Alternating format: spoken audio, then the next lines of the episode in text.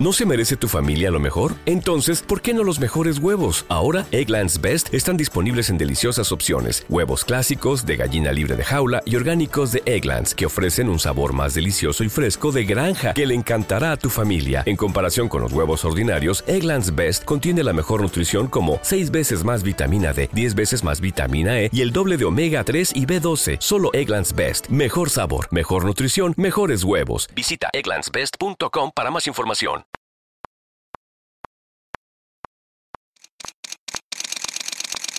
Bienvenidos a Bonita Radio. Esto no es un cuento, esta es la verdad.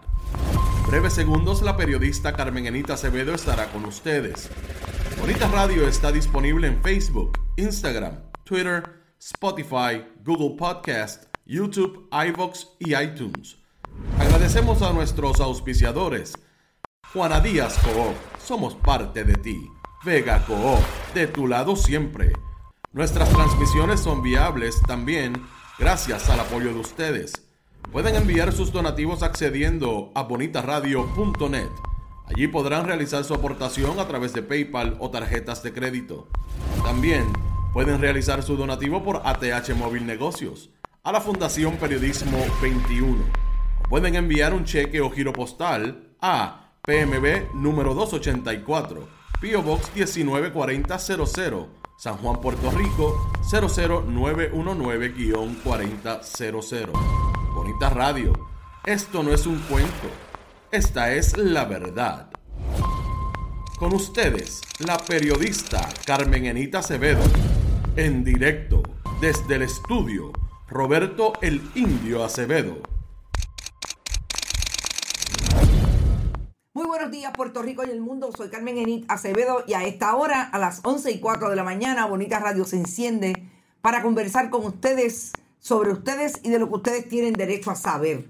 Hoy vamos a hablar de narcotráfico, de esas foto oportunidades, foto opportunities, como dirían en country, que produce el gobierno de Puerto Rico y la estrategia COI para que el gobernador diga que está totalmente a favor de la guerra y la lucha contra el narcotráfico.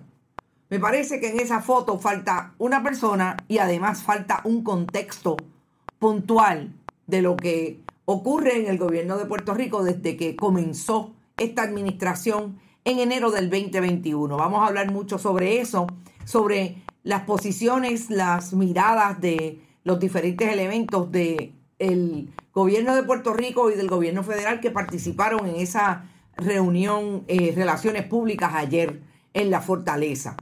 También vamos a hablar del tutazo que le dio la organización, el componente principal de la organización LULAC, a los estadistas novoprogresistas, más novoprogresistas que estadistas, que intentaron darle un golpe a la organización y que vienen desarrollando estrategias desde mayo del año pasado y no lograron lo que querían, que era apoderarse de LULAC para insistir en que LULAC se convirtiera en un brazo principal a favor de la estadidad en Estados Unidos. Importante porque es la organización que más poder tiene en Estados Unidos hoy con relación a la defensa de los latinoamericanos hispanos que viven en esa nación. Así es que Vamos a hablar mucho de gente vieja y de gente nueva.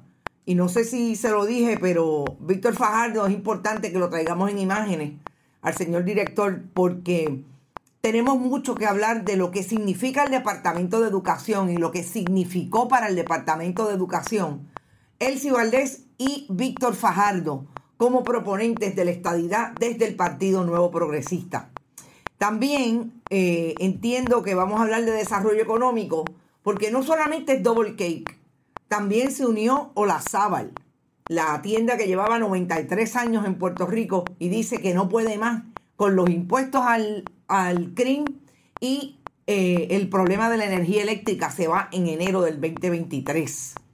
Ahora se une a esas voces una que me parece que le puede hacer mucha mella al gobierno de Puerto Rico. Y estamos hablando del presidente de Oriental Bank el que en otros momentos vimos asumiendo una posición oficial como presidente de ese banco puertorriqueño, un banco puertorriqueño de Macao, eh, asumió una posición en el 2019 y hoy lo vemos diciendo nos van a comer los dulces, entre otras palabras. O nos ponemos para nuestro número y el gobierno deja de estar eh, con peleas chiquitas.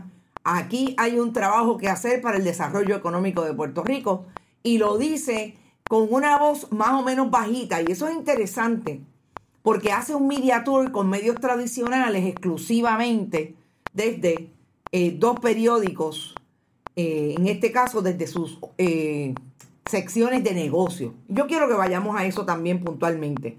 Pero antes los saludo, por ahí está Nicolás Ortiz, bendiciones.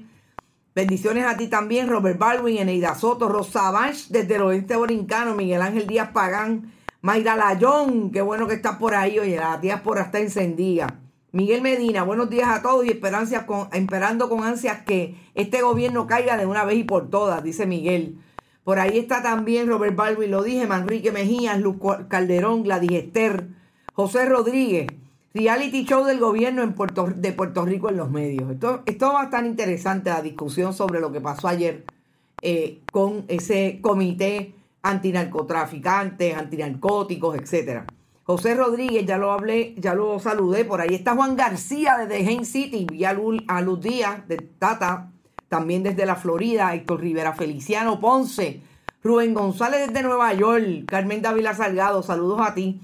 Arno Morales, buenos días. Saludos desde Harrisburg, Pensilvania. Gracias, gracias.